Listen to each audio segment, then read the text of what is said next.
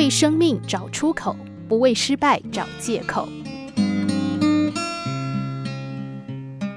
有一次上时间管理的课程，我问大家：各位觉得自己的时间大部分浪费在哪里呢？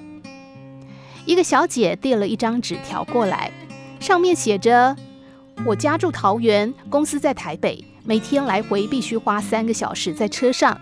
虽然有座位，可是车上很吵，摇晃得很厉害。”所以我不能在车上听音乐或者是看书，我不想搬家，也不想换工作，更不想自己开车。前一天我总是睡得很饱，所以不必在车上补眠。请问我该如何节省这每天三小时呢？这个小姐的题目似乎有点挑战老师的味道。我是这么回答的：在时间管理上，我们必须分辨。哪些事情是我们可以掌握的？哪些事情是我们不能掌握的？车上很吵，车子摇晃，这不是我们所能掌控的。自己能掌握的，就只有换工作、搬家或选择自己开车。也许想要跟家人同住，所以不想搬家，这可以理解。自己很喜欢这份工作，舍不得换工作，也可以被接受。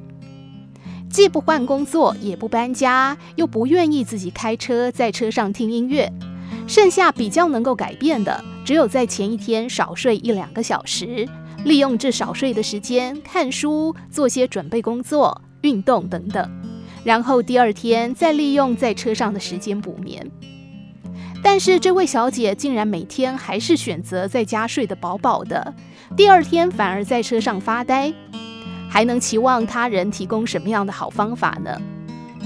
当别人把自己的去路堵住时，一般人都会想尽办法找别的出路。而这位小姐一再的把可能的解决方法全堵住了，别人可就帮不上忙了。